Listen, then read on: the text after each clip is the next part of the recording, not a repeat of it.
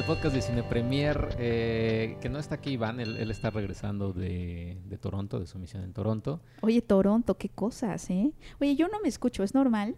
Eh, no, es normal porque no están conectados tus audífonos al cosito de los audífonos. este, y el cable que es, es- es ese que está ahí. Eh, este es el podcast número, déjenme ver cuál es el podcast número 190.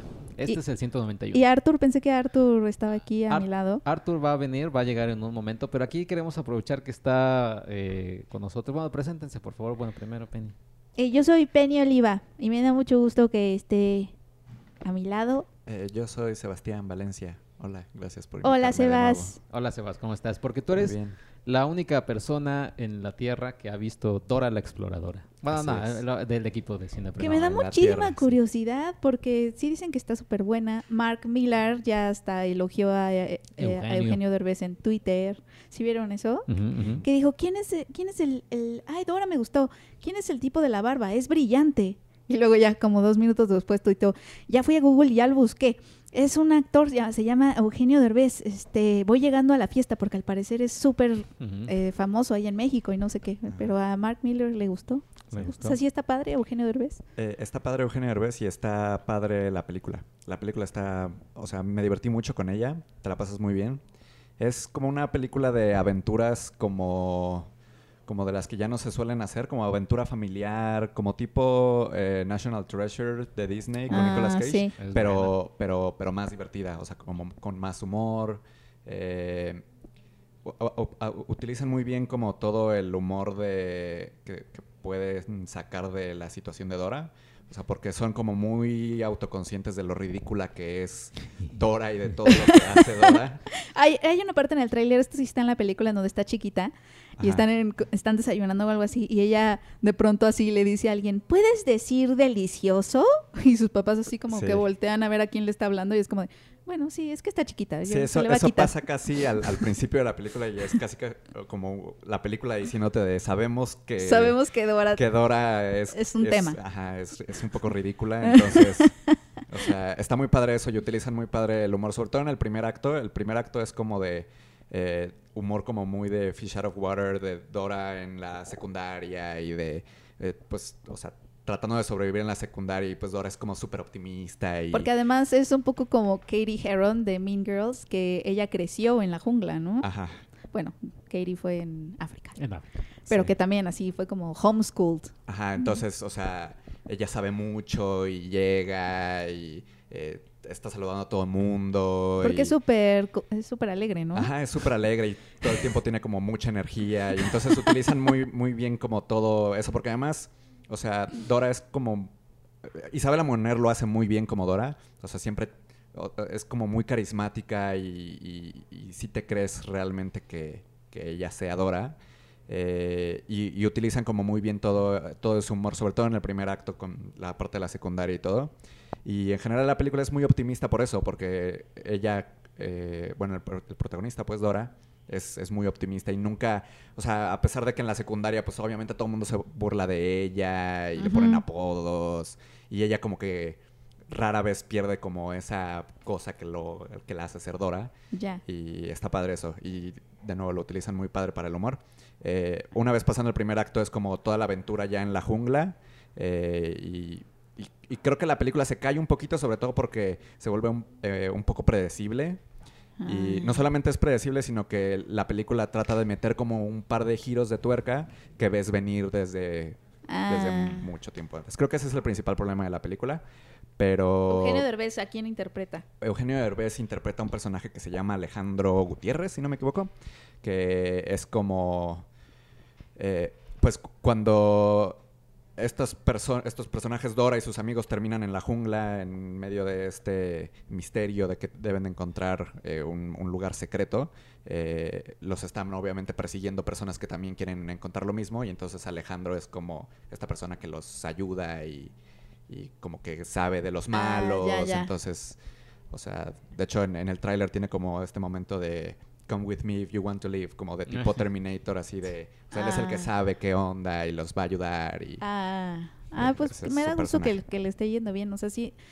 Me gustan este tipo, digo, no, no la he visto, pero por lo que platicas, este, me gustan ese tipo de películas que se atreven justo a hacer películas familiares, ¿no? Porque como que en algún momento siento que Hollywood empezó a querer decir, no, no, nosotros no somos para toda la familia. Aunque claramente, ¿no? Son películas comerciales que lo que quieren ir es ir a un público masivo, pero siempre es como de, no, no, miren, nosotros tenemos este humor ácido solo para adultos Ah, y sí. cínico y, o sea, como que sí hubo, o sea, sí siento, a veces como que me hacen más ruido las películas que quieren ser edgy o, o quieren darte o quieren hacerte sentir como que son edgy cuando en realidad tienen a, o sea, son de, de Disney, ¿no? O, o son, ya sabes, como, mira, mira lo edgy que somos y lo cool y lo posmodernos y Ah, así. sí.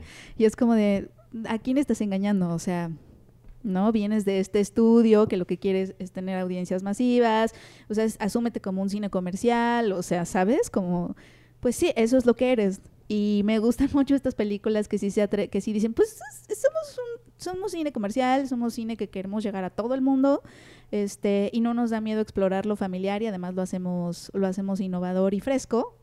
Siento que eso, eso la verdad, sí lo admiro. O sea, sí, Sí, creo que, creo que eso es como lo mejor de la película, que sabe muy bien qué tipo de película es. O sea, y también es como una prueba. Al, al final de la película hay como un número musical tipo High School Musical enorme.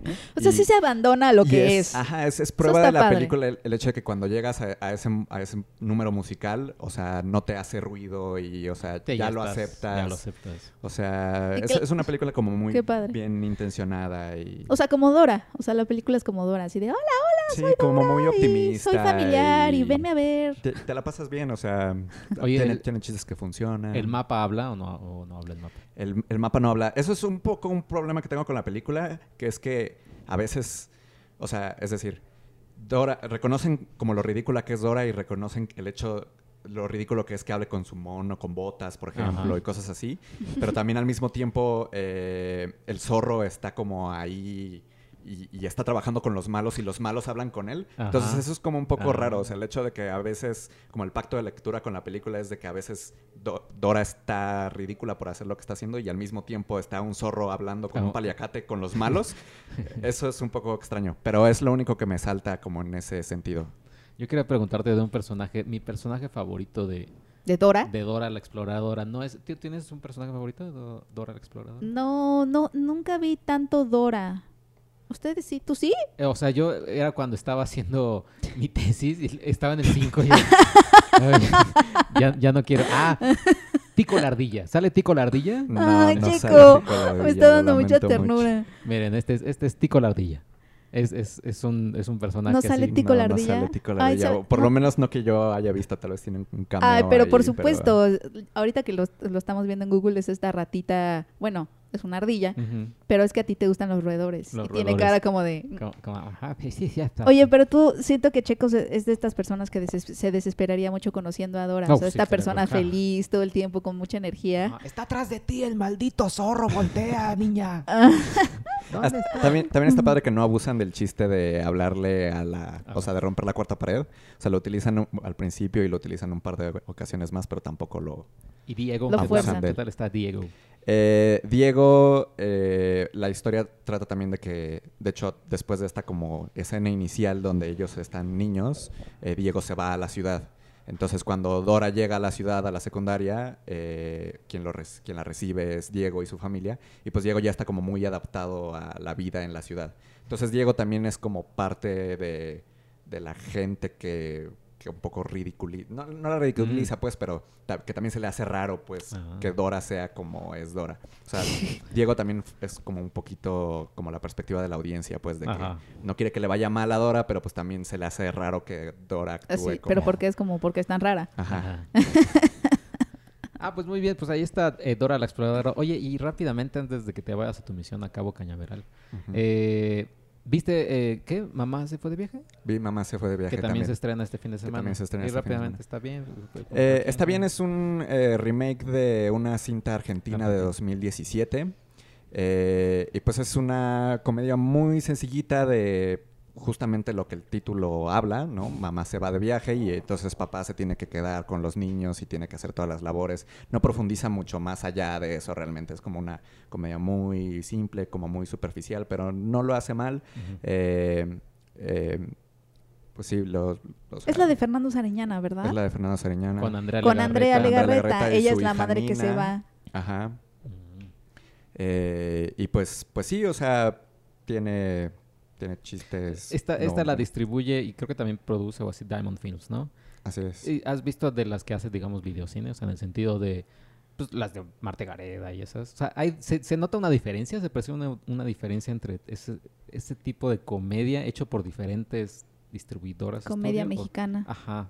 Eh, pues tal vez en el tipo de humor, o sea, por lo mismo de que no es una cinta original mexicana, el tipo de humor es distinto, pues, y además es como muy enfocada al- a la familia, entonces Ajá. pues no utiliza tanto el doble sentido y cosas así. Eh, pero sí, en, en cuestión de, de realización hay como, eh, o sea, capté como errorcitos, o sea, cosas tan obvias como en la última escena de la película hay una, es, es una escena de un dron que va como desde la recámara hasta afuera y cuando salen se cierran las puertas y en la puerta se ve el reflejo de las personas que están controlando el dron. No.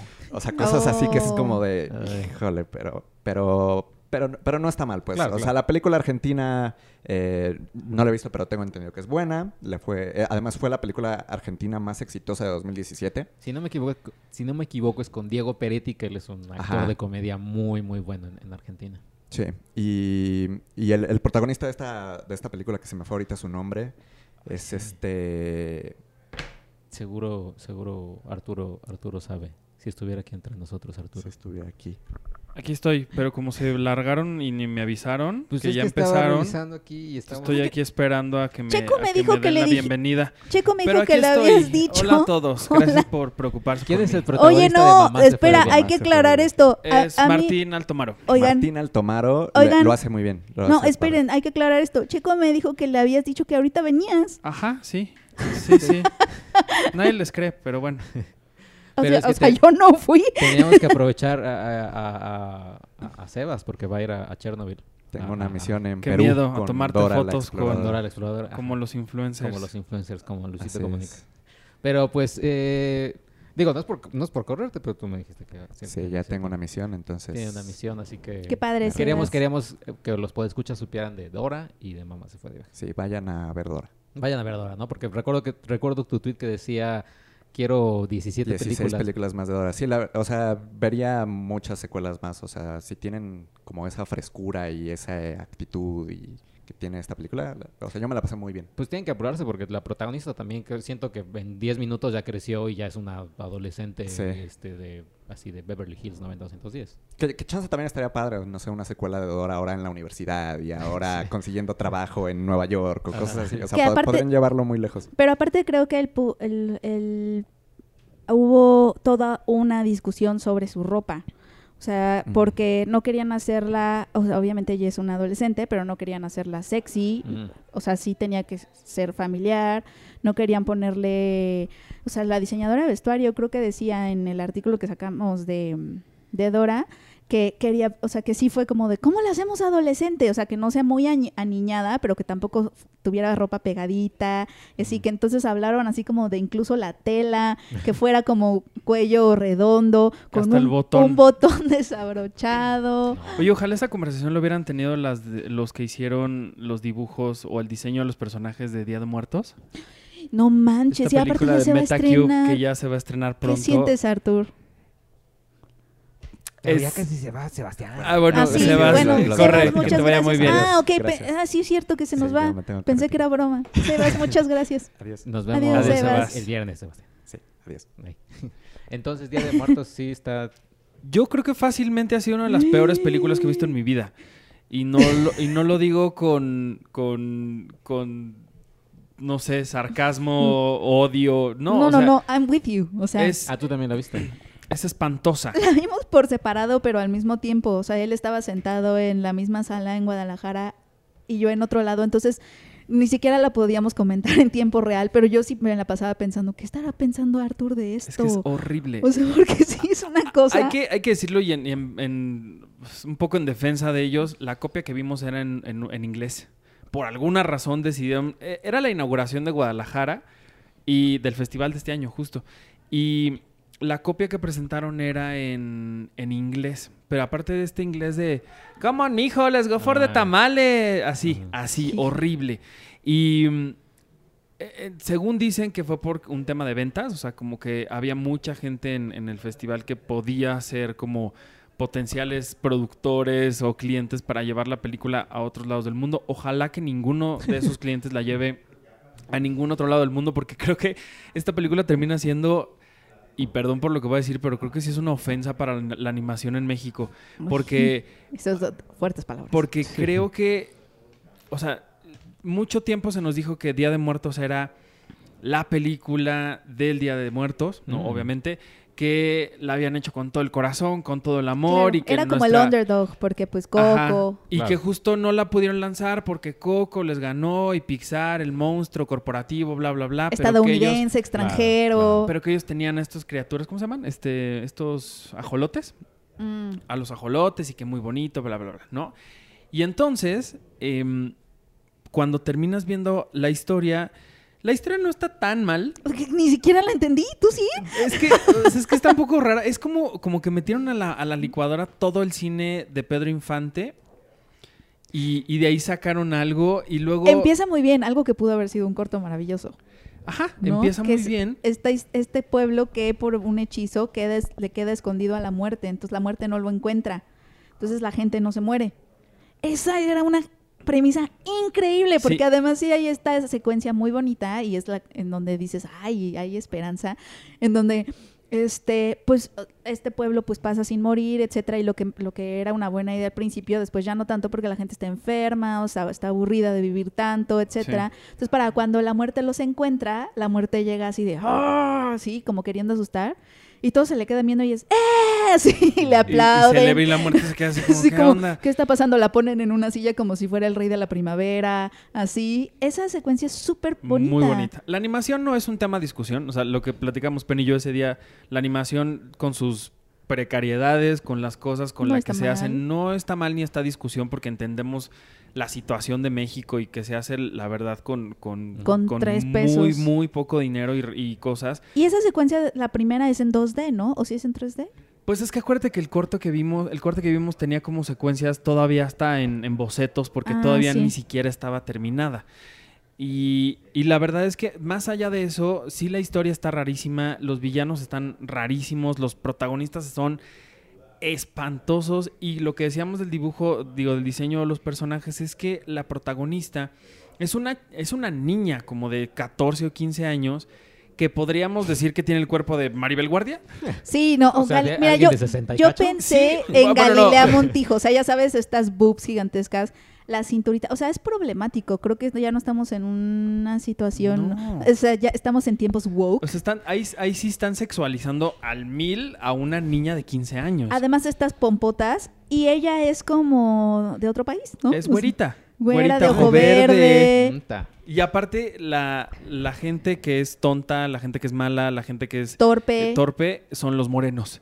Y son los, y es la chacha, y es el, el Sí. que cuida a los animales. O sea, todo mal. Los y estereotipos del es- mundo ahí. Exacto, porque además la, la- su, su nana o algo así, a diferencia de ella, es plana, ya sabes, morena, de trenzas, toda así torpe. Sí. Este, que ni habla, de hecho. No, no habla, habla, ni Como siquiera- que balbucea nada más. Pues Entonces, voy, a, voy a es citar así a, extraño. a- a un, un video que estaba viendo de un español que dice, hay que tener huevos, ¿eh? Hay que tener huevos para, para, Yo- hacer, para hacer eso. Yo creo que sí. sí Claro, la audacia. La audacia. Sí, Día de Muertos es la audacia. Es la audacia porque, no, cuando salga, digo, ojalá que le hayan cambiado cosas y el corte que ya van a pasar en el cine sea otro, porque Y, y bueno, y, y de ahí está esa parte que es muy problemática. Y luego la historia, no la, no la entiendes, es como una mezcla de, de que sí ponen altar y entonces sí llegan los fantasmas, pero ella es como una hechicera y hubo un hechicero antes y al final hay un enfrentamiento de hechiceros. Y luego hay dos amigos que van como al mundo de los muertos. hermanos, son hermanos. Son creo. hermanos y van al mundo de los muertos, pero se te olvida que ellos existen. Eh, no, no, no, es que no. Es muy rara. ¿Sabes muy, me, muy encan- rara. me encantaría ver? Y obviamente siento que va a pasar y quiero encontrar esa, esa copia, esa edición. En Tepito, ver Coco, así en portada, Coco 2. Y dentro que venga esa película. Ah, seguramente lo van Seguro. a hacer. O el libro de la vida 2. Uy. Seguramente lo van a hacer. Y eso es lo que un poco hace ruido, ¿no? Como de que Pixar, un estudio estadounidense, vino y se tomó muchísimo tiempo justo para realmente rescatar la cultura y entender Honrar. la cultura, honrar la cultura, honrar a su gente. No querían justamente verse como turistas que nada más estaban agarrando los colores bonitos para su película o, o la fiesta nada más para su película. Sí, sí querían realmente darle un significado y creo que Día de Muertos es como... Digo que también hay que entender muchos factores, ¿no? O sea, también nuestros animadores trabajan igual como un tres pesos y también creo que necesitan guionistas. Todo el cine mexicano necesita Sí, o sea, tenemos, tenemos, ajá, tenemos, exacto, como dijo Arturo, tenemos un problema como de historias. Entonces, este, pues, ahorita estamos concentrados como, como que está muy concentrada en sacar adelante la tecnología o la animación y deja un poco de lado, pues, todas estas partes, la narrativa, ¿no? Pero ahí sí, también sí. como animador igual y si dices, o sea, si Claro, le- levantas la claro. mano así, oiga, señor director, la niña tiene 15 años, ¿por qué le estoy poniendo este, este busto enorme? Pues sí. Claro, eh, sí. Sí, no, y lo que yo decía Sí. con que es una ofensa para la animación en México es, digo, que hem- nosotros que hemos estado tan, tan cercanos a estos artistas en stop motion en, en México y que hemos visto a lo mejor cómo trabajan estudios como... mm, Ay, se me fue la de los, las leyendas. Este, mm, Anima. Anima Studios. O sea, es gente que realmente, más allá de los, las limitantes tecnológicas y, y económicas que puedan llegar a tener, sus historias sí tienen un corazón muy grande. Sí. Y sus historias son muy padres, son muy mexicanas, que no traicionan, que no se sienten eh, inoportunas, malas. Y No. por eso es que yo digo esto, porque realmente pudieron haber hecho una película muy bonita que dijera, no somos Coco, pero somos Día de Muertos y miren lo que nosotros queremos contar. Y lo que va a pasar es que cuando la gente vaya a ver esta película, o sea, imagínate así la ola de comentarios, en- de entrada com- comparándola con Coco, y segunda diciendo, ¿ven por qué no vemos cine mexicano? Ah, ¿Ven por qué no vemos Oh, películas en español y, y que son que no son de, de- No, de no, no, Hollywood? no. Ese es el gran problema que va a generar esta película porque de verdad va a terminar siendo una razón, una, ¿cómo, cómo decirlo? Darles a estas personas una razón más para ellos creer que lo que están diciendo sobre el cine mexicano es cierto. Que en ese sentido está Ana y Bruno, ¿no? También que la pueden ver en Amazon. En Amazon Prime Video. Sí, exacto. Y- Recordemos y- a Ana y Bruno. Y es, es este, una película... Y Ana y Bruno, que la animación es bastante Ay, eh, sí. No, extraña, la- pero... Se llevó 10 años. ¿no? Y ahí va la Sí. animación, o sea, ahora tuve la oportunidad de ver algunos cortos animados en shorts eh, mexicanos, este, y, ya- o sea, es como que sí, sí hay, sí hay gente que tiene como una historia clara, como y que también rescata. No, no, no se va a, a hacer cosas como muy pixarizadas, sino que sí quiere rescatar Que no se van por ahí, justo. Exacto, hay uno que se, que se llama Gina, que está muy bonito, que es una niña, y es una, es una caricatura, bueno, es una caricatura, es una animación en 2D, Ujú. este, dura poquito, como siete minutos, y es de esta chava, este, este bebé, que Está en Filme nace, Latino, de hecho. que nace, nace con, con una botarga de gallina. O sea, como si fuera una malformación, como si fuera parte de ella. Ajá. Entonces su mamá está con su mamá y siempre trae como este como trajecito de gallina, así con su cresta. Y entonces de pronto ve a los a unos bailarines folclóricos, ¿no? Ya sabes, bailando Jalisco y estas cosas. Y se emociona mucho, entonces quiere ir a clases de, de baile. Va y se ríen de ella porque pues es una gallina. Ah. Eh, está, está preciosa, está muy bonita. Entonces ella quiere bailar, entonces al final pues sí se mete a bailar, etcétera, pasan ahí un buen de cosas. Este, pero está bien linda, de verdad. Y o sea, sí hay sí hay como gente, sí hay gente haciendo animación que tiene como estas cosas bien claras y que creo que está padre que alguien tome nota y los ap- los apoye y los apoyemos y porque de verdad esa esa animación está bien linda, se llama Gina, Y justo, Gina. y está en Filme como Latino. la gallina. Ah. Está en Filme Latino, ahí pueden encontrar cortos como El Héroe, digo ya que estamos hablando de animación, El Héroe, está Los Aeronautas, está eh, Que vi- Vive el Rey de Luis, de Luis Telles, Vive el Rey está bien padre. este, ¿qué otro mexicano así bonito? Ay, Está todas las de aquí. Carla Castaño y Jacinta. Jacinta, El Trompetista es un corto maravilloso que creo que ganó el Ariel y con una animación también que no es de estas que te sorprenden, hiperrealistas. Ah, sí. pero es una animación que tiene todo el corazón del mundo. Se llama El Trompetista, también está ahí en, en Filming. Pero es esto, ¿no? Como que, como que no tiene que ser una animación técnicamente perfecta. Sí, no, no, ¿no? no. Hasta Los Huesos también, que es mi No. favorito. Que a veces sí, que a veces sí sucede que a lo mejor se pensaría, o sea, se pensaría que tiene que ser súper hiperrealista o súper detallada, así.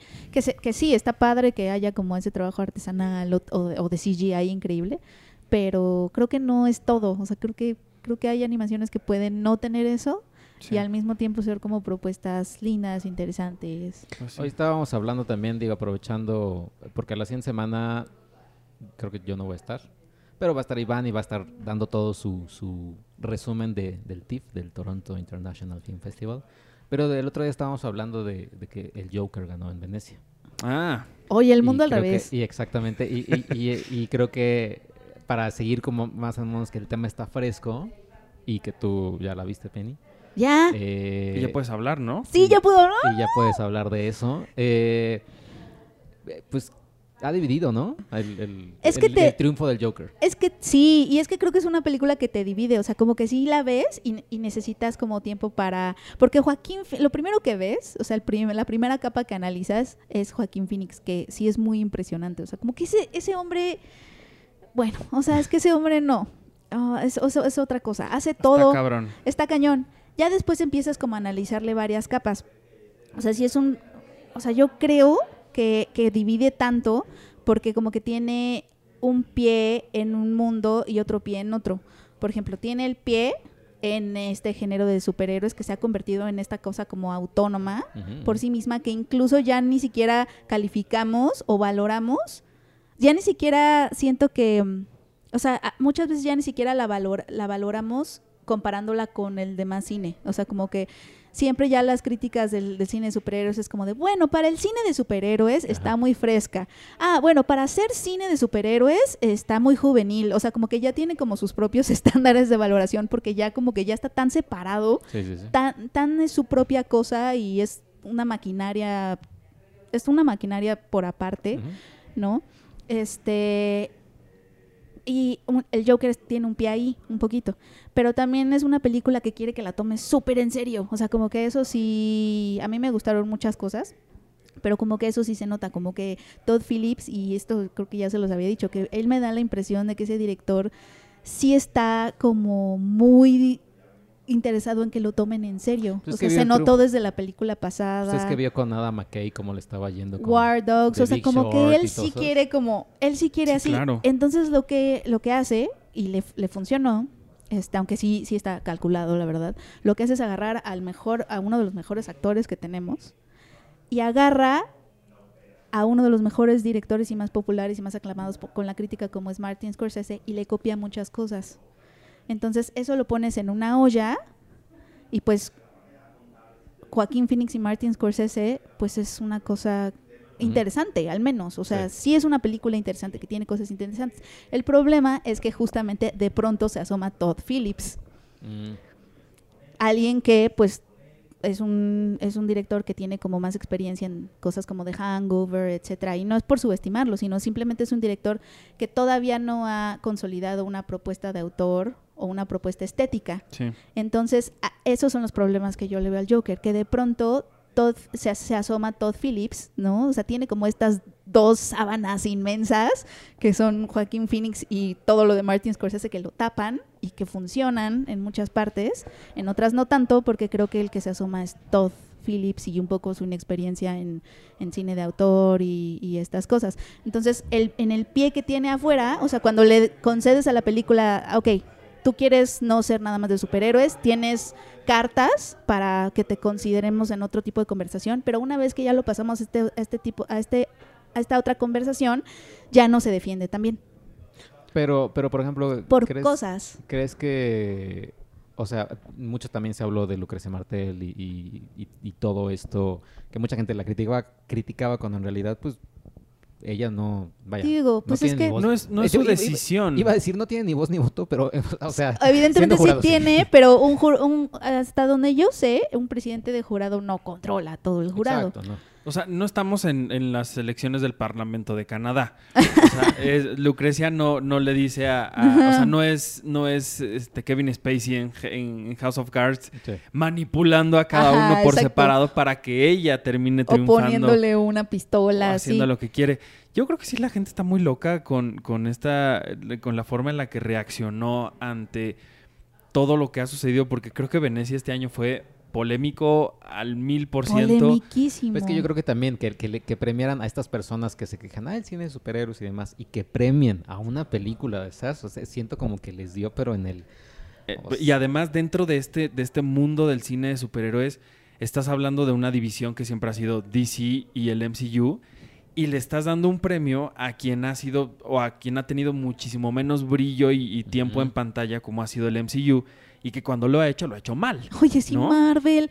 Estoy preocupada por su salud emocional. No, o sea, Kevin Feige ha de haber estado así con la cabeza recargada en el escritorio, así de, no me hablen, por favor, Ajá. no quiero saber nada de nadie hoy. O sea, como que siento feo por ellos, siento feo también un poquito por este los festivales en sí, o sea, porque ellos siempre han querido, o sea, lo que es Cannes, Venecia, Locarno, Berlín, eh, ellos siempre se han querido ver, o bueno, eh, como este bastión, un poco de resistencia hacia la industria, ¿no? En este caso Hollywood, Netflix, etcétera. Por eso a veces están no tan tanto, real. ¿sí? Ya no tanto, porque justamente necesita del glamour. O sea, son- los festivales han, han tenido que ceder, obviamente, a seleccionar películas que les van a traer glamour, ¿no? Porque necesitan estrellas de Como cine y exacto, porque obviamente son financiados por ciertas, o sea, son financiados por las personas que están ahí, etcétera. Y, y pues sí, o sea, son, ya sabes, son los gajes del capitalismo. Entonces seleccionan Joker, pero pues nadie pensaba que iba a ganar el León de Oro. Entonces ahí es como... Sí. Que, como- que el otro día decíamos. ¿a, a quiénes? re- tú seguramente tú sí lo sabes porque tienes memoria de, de- de elefante. Eh, ¿Quiénes son las películas o las más destacadas películas que el Joker venció en, en la selección Bueno, oficial? está la de Polanski, está la, está la de The Truth de Hirokazu Koreda. O sea, Hirokazu Koreda es un ganador de Palma Sí, sí. de Oro. The es- Landromat. Está de Laundromat, estaba la Emma de Pablo Larraín.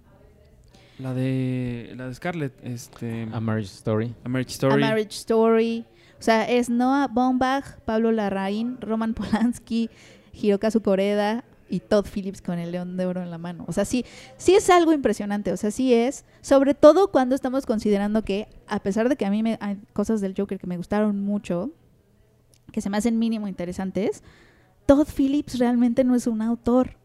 Entonces, entonces, si lo piensas así, es sí raro que le hayan dado el León de Oro, a pesar de que a lo mejor se fueron más por esta onda de que sí tiene como una, la película sí quiere como dar un comentario social, que obviamente no, no se ve tanto en el cine de superhéroes. Y, y eso es algo que creo que aporta dentro de su género. Si lo sacas del género de superhéroes, hay películas que lo han hecho un poco mejor, como Scorsese. Pero mm, que sí, que lo han hecho mejor, como Scorsese. Pero, pero sí, es chistoso. O sea, no, no sé si, no sé si han visto la película de Del Rey de la Comedia. No, no, No, la... pues, ya nos habían dicho, ¿no? Sí. Que es muy similar. Es este Robert De Niro eh, como este comediante que quiere que lo tomen en serio. Me recuerda un poco a Todd Phillips.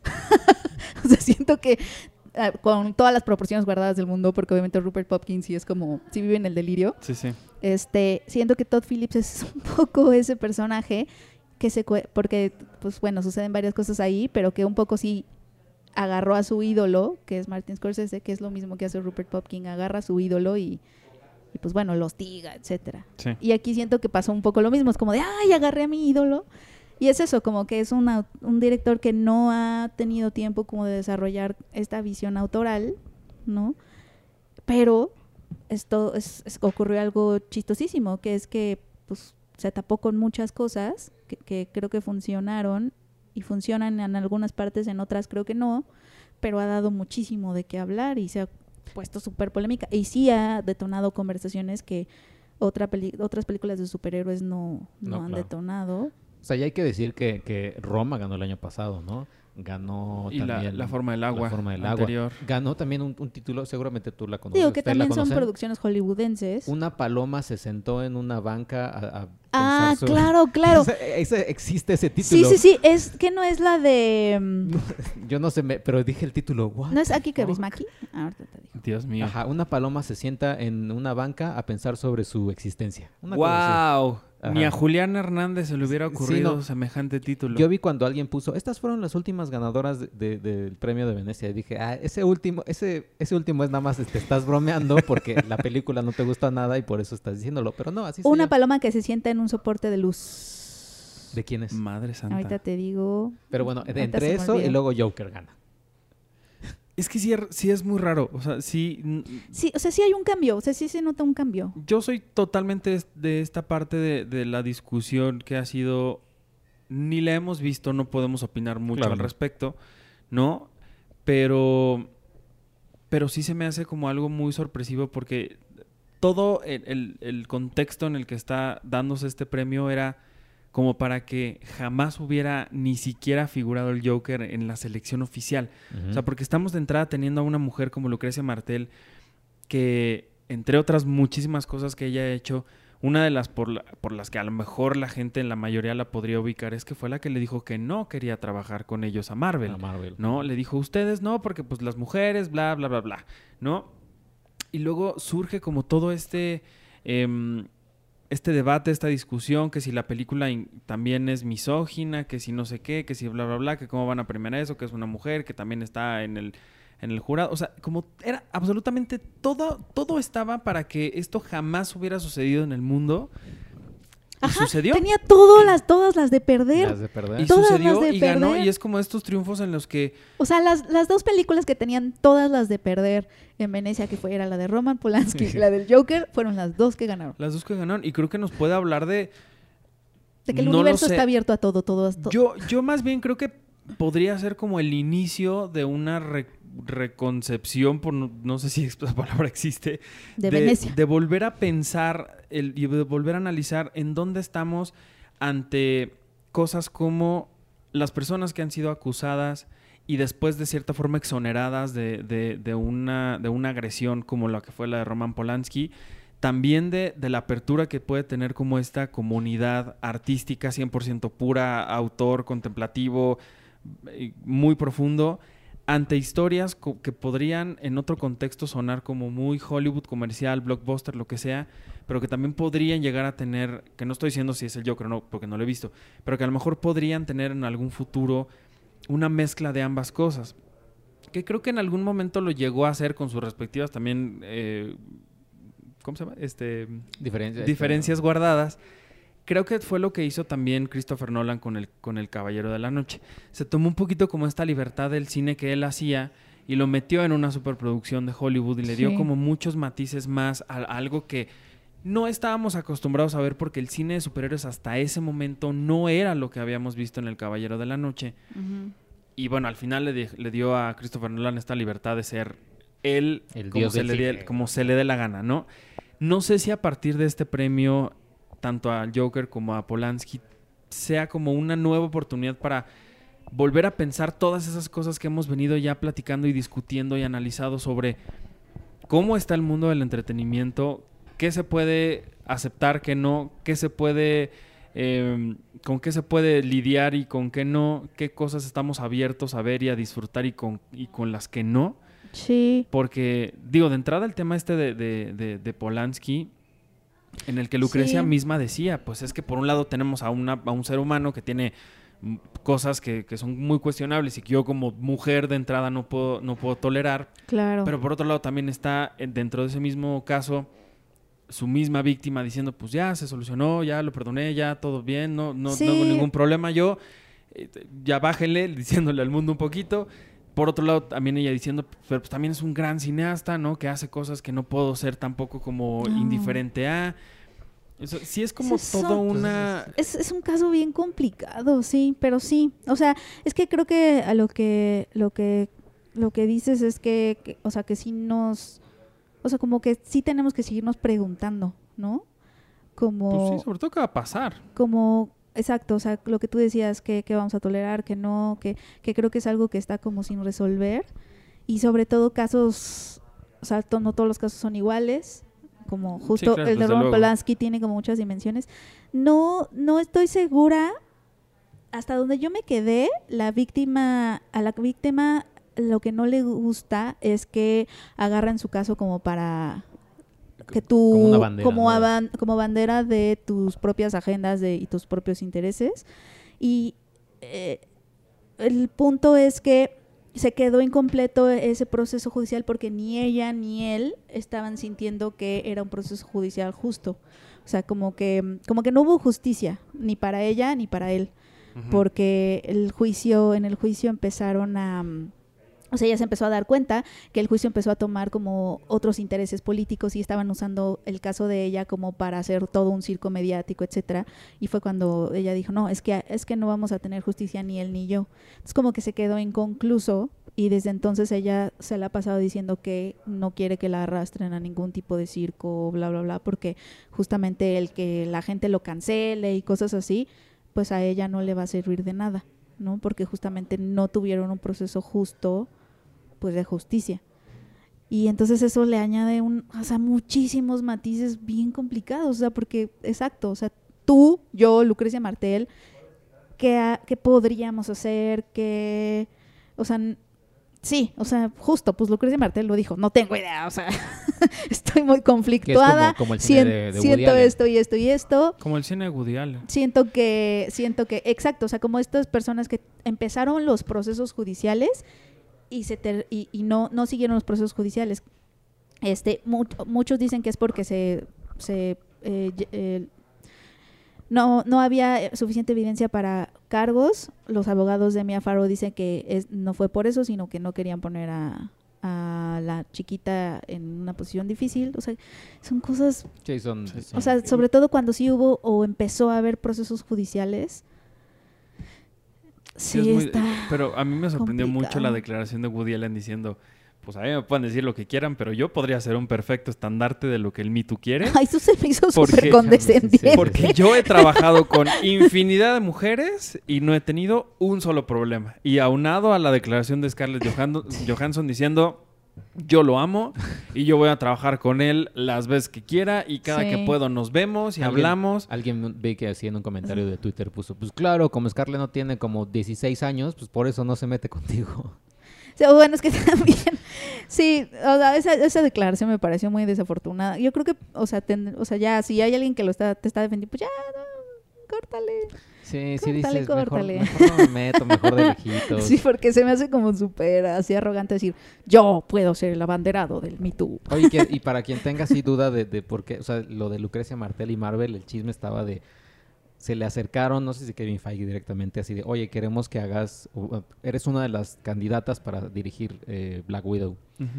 Y ella, que, que todo lo que tú me decías, Penny, lo que te extrañaba es que ella haya aceptado, min- o sea, siquiera tener una junta, ¿no? Pero ¿Quién- bueno, ¿Con quién? Lucrecia Martel con, Ah. con Marvel. Con Sí, Marvel. Va con. Marvel. Bueno, y- igual y- y, el dinero era, bas- era bastante. Y le dicen, y como le- para, no, para ignorarse. y le dicen a Lucrecia Martel, no, mira, te proponemos esto, no sé qué. Por las secuencias de acción y todo eso, ni te preocupes, nosotros lo arreglamos.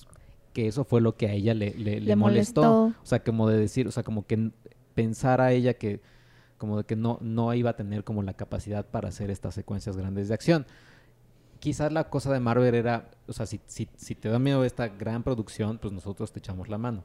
Pero pues también como tú me decías, o sea, no, Marvel no le puede decir eso a alguien como Lucrecia Martel o a una directora que se ha caracterizado por este tipo de cine, Sí. de, de decirle, nosotros te ayudamos, chiquita. No sé si ella lo sintió como muy condescendiente. O sea, es que la verdad no sabemos cómo se lo dijeron. Sí. Pero bueno, digo, poniendo, jugando un poco al abogado del diablo, en es- no, no sé más de, de- de esto más que el acercamiento que hubo.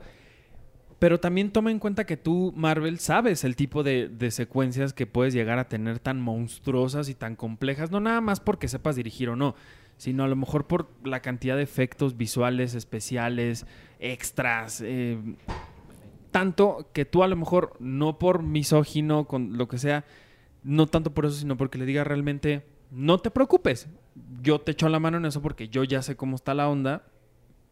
Que a lo mejor, digo, nos puede Sí. llegar a pasar a nosotros en la chamba, ¿no? o Así eso de- le dijeron a Taika Waititi o a Ryan Coogler, que Ajá. venían haciendo estas películas chiquititas, chiquititas, e igual y con ellos le dijeron, oye, vas a hacer Thor Ragnarok. No hay bronca, o sea, no te preocupes o no, no, no, no te, Te claves mucho con las secuencias enormes de acción y colores y demás, porque, o sea, tú ocúpate como del desarrollo de Thor y de llevar todo Ajá. eso. Digo, a lo mejor ser. pudo haber sido una aproximación así. No lo sé. Sí, o a lo mejor ella sintió en esa junta que igual y ella no iba a poder hacerlo. O igual y no le gustó. Igual y no le gustó. Digo, porque, o sea, Pues sí. puede ser. o sea, ser como hacer una película sobre una espía rusa y con escenas de acción y un, y un villano con una máscara y te voy a matar. Y sí, siento que tampoco es una algo, ay, sí, yo quiero hacer esta película. ¿Quién sabe? En una Y- de esas. Sí. Y luego está esta discusión de que si el Joker e- es de masculinidad tóxica. que era lo que decías, ¿no? Incel. Ah, los incel, que me descubrí que Ah, eran. sí, qué Ajá. horror.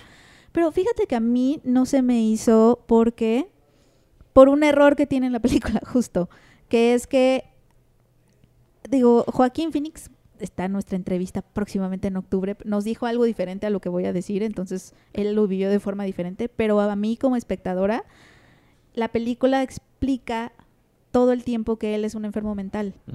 Entonces, ya cuando tú, esta persona que estás viendo, la película te dice, él es un enfermo mental, ya no es aspiracional, ya es una anomalía, o sea, ya lo está poniendo en el lado de la anomalía, como de, ya no, ya no puede ser aspiracional, ¿sabes? Porque el espectador entiende perfecto que está enfermo. Y esa cosa que a mí no, y esa, esa como, esa explicación tan literal que te hace la, pre- la película que todo el tiempo te lo plantea de, pero es que él es un enfermo y es que no tiene sus medicinas, etcétera, le quita muchísima ambigüedad al personaje, que, o sea, que pudo haber sido interesante, que por ejemplo el Joker de The Dark Knight sí tiene.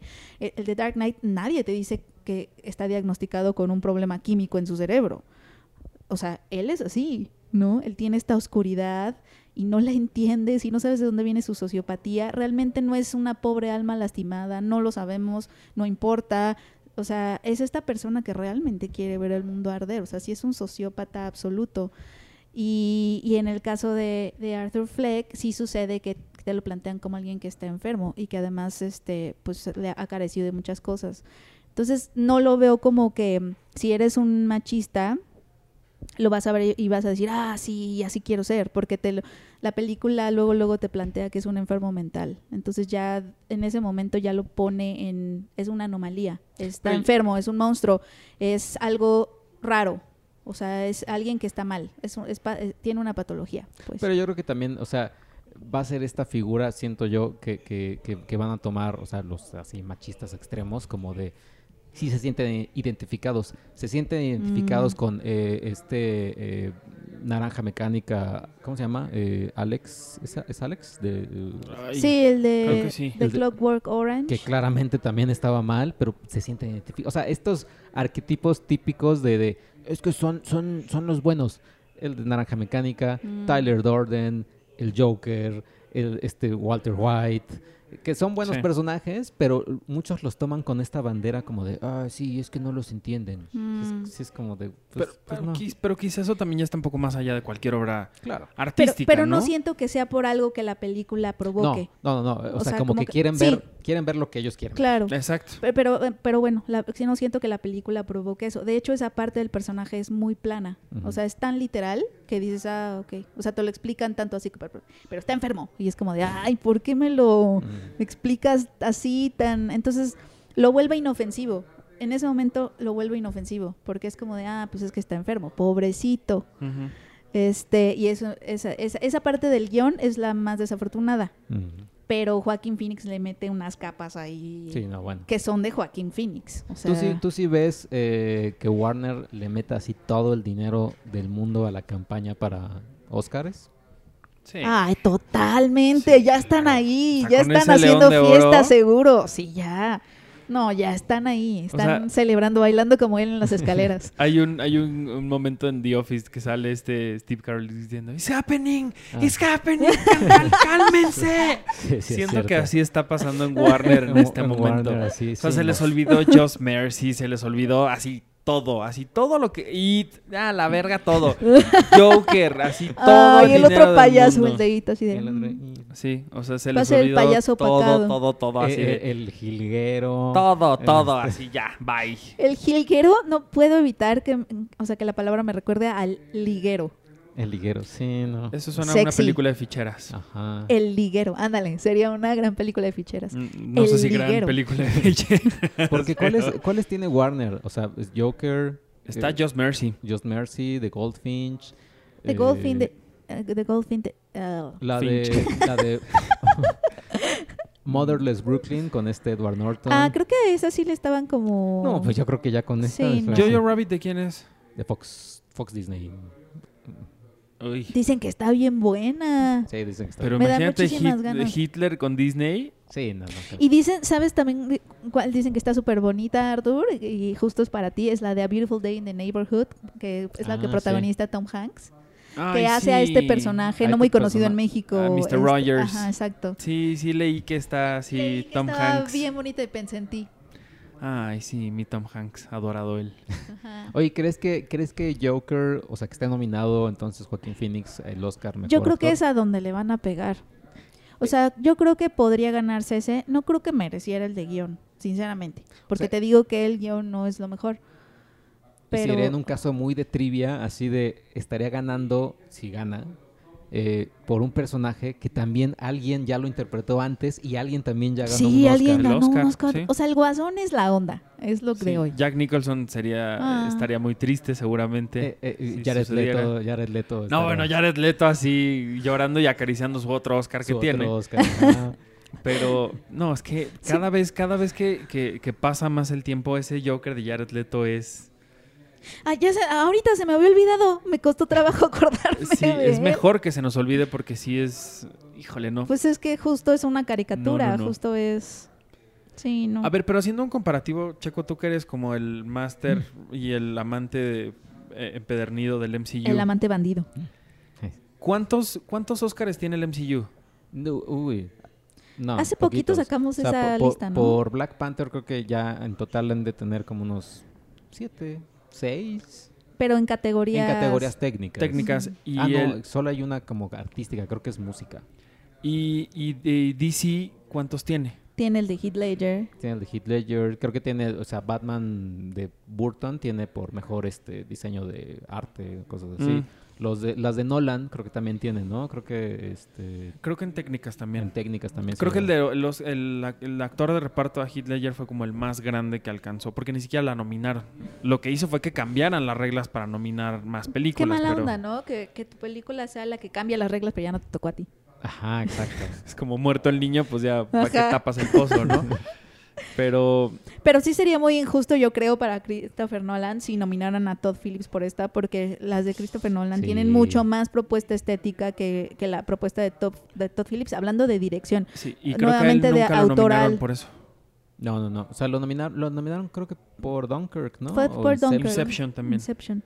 Pero sí, o sea, sí se me haría muy injusto porque, nuevamente, Todd Phillips está escondido abajo de muchas cosas en Joker y cuando sale es cuando no funciona. Oye, eh, pe- perdón, nada No. que no tiene nada que ver, pero ahorita se me vino a la mente eh, como de una forma muy estúpida y extraña. Vi un video el otro día de una ceremonia del Golden Globe donde gana Ben Affleck el premio a mejor dirección. Sad Fleck. Exacto. Eh, Affleck. Y está eh, cuando están anunciando José, and, and the, and the Golden Globe goes to y pasan a Tarantino tomando su champaña y cuando dicen Ben Affleck casi el ex- No. escupe la, la champaña en, en el piso. No sé si tiene que, no sé si es un montaje, no sé si es Tarantino escupiendo en otro momento o si es una reacción de él ante acabo de perder con Ben Affleck. Entonces, no sé, sería una buena trivia si alguien puede buscar eso y ver el video original. sí, vamos a buscar. Ay, las reacciones sí han de ser como, como Joey. Como Joey, como totalmente Joey de como Friends Joey. que, que ensaya un montón su gracious Su response. aplauso de y sonriendo. así, "Mm, está bien, sí. Oye, No pero entonces en el Oscar, hablando de Quentin Tarantino, ¿estaría Quentin Tarantino? O sea, si si ven como a Quentin Tarantino por Once Upon a No. Time. Ay, no, ¿qué crees? no, si no lo han nominado, no- nunca no lo van a nominar ahora. No. No, no creo. Leonardo DiCaprio. No sé. Él Sí, él lo hace muy bien en, en Once Upon a Sí, pero no creo que gane. Yo tampoco No, creo. porque estaría contra to- este, Sí, es que mira, yo es lo que les decía hace rato, creo que de aquí al Oscar todavía falta un buen rato y un buen tiempo en el que las cosas pueden cambiar de una forma muy extraña. Sí, porque Toronto. Ajá, o sea, en alguna de esas la academia enloquece y, ten- y diciendo enloquece también me refiero a toda esa cantidad de gente nueva que tiene la academia de Hollywood que digan, chingue su madre, va Quentin Tarantino. Imagina- En alguna de esas. Imagínate que se lleve Joker mejor película. O sea, si, si el año pasado se le dieron a Green Book, la verdad, no creo. O sea, no lo veo nada descabellado. o sea, repito, se lo dieron a Green Book, lo cual está bonita, muy linda, pero así como la mejor Se lo han película del dado año. a Argo, 12 años esclavo, 12 años este, esclavo. ¿qué otras así? Crash. Crash, Crash. Crash creo que Crash la- es a mí la- Spotlight el me enca- a mí Spotlight me encanta, pero bueno, sé que también es parte de esa Sí, lista. Spotlight. este Ay, Spotlight Mo- me gusta. Moon- Moonlight. O sea, Ah, vaya, no, Bueno, Moonlight es una cosa Moonlight A mí increíble. me encantó. pero La La Land salió Ah. La La Land está increíble, pero es, eh, mira, ese año estuvo padre porque las dos estaban padres. Pero Moonlight sí es una cosa bien linda. Sí, sí, ahí sí ganó. Bueno, no le ganó este la forma del agua a los anuncios por un crimen, Ah, sí, Sí, cierto. sí, que también creíamos que iban a terminar siendo como políticamente correctos y les ganó el, el corazón ahí. Birdman, o sea, de por sí la academia ya Pues tiene. ganó o el sea, sentimiento. Desde, desde Birdman, creo que como que ya están diciendo, oigan, el cine de superhéroes, como sea que sea, atención Con otras con aproximaciones. otras aproximaciones. Iñárritu lo hizo, lo hizo muy bien con, con Birdman. Con Birdman. Ganó, ¿no? Ganó, ganó, Ganó mejor, mejor, película. película. director, Birdman. foto. ¿Te acuerdas de eso? Ajá.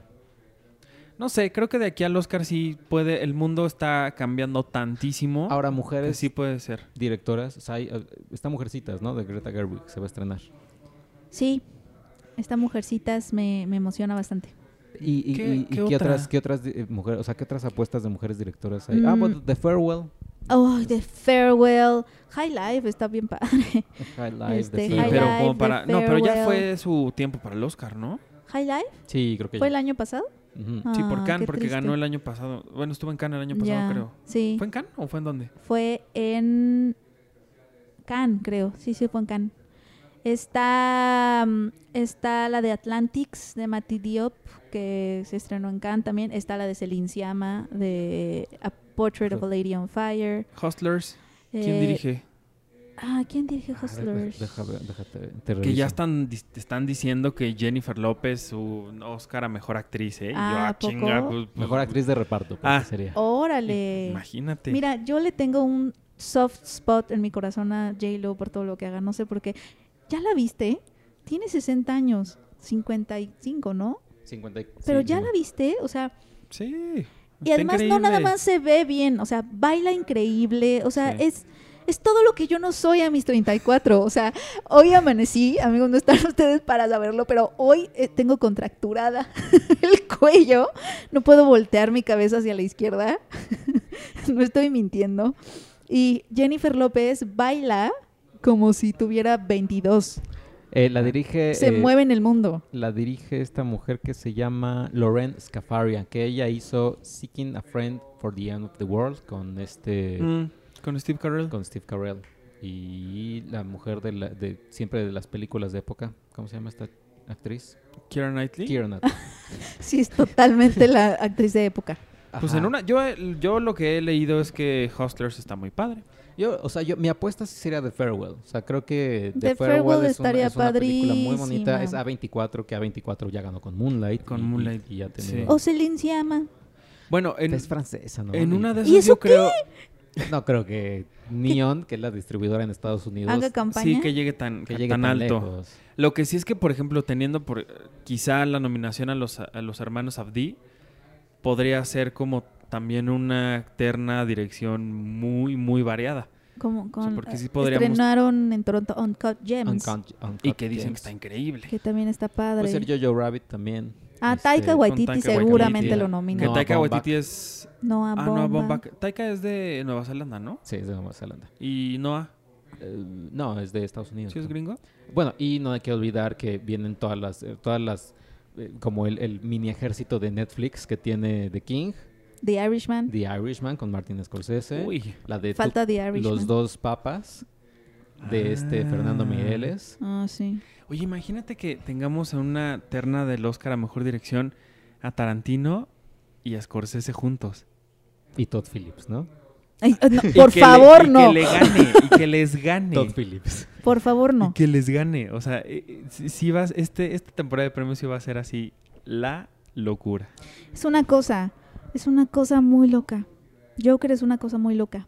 Te Sí, creo que- atrapa, te gusta, te emociona. La piensas y dices, ah, y luego piensas en Joaquín y dices, oh, y luego piensas en Todd Phillips y dices, ah, y luego piensas en la O sea, enfermedad solo- mental y dices, ah, eso Solo está tus pensamientos son eh, con monosílabos de... Sí, sí. de- Oh, oh, ah. Bueno, pero oh. como ahora dicen en Twitter, ¿te gustó o no?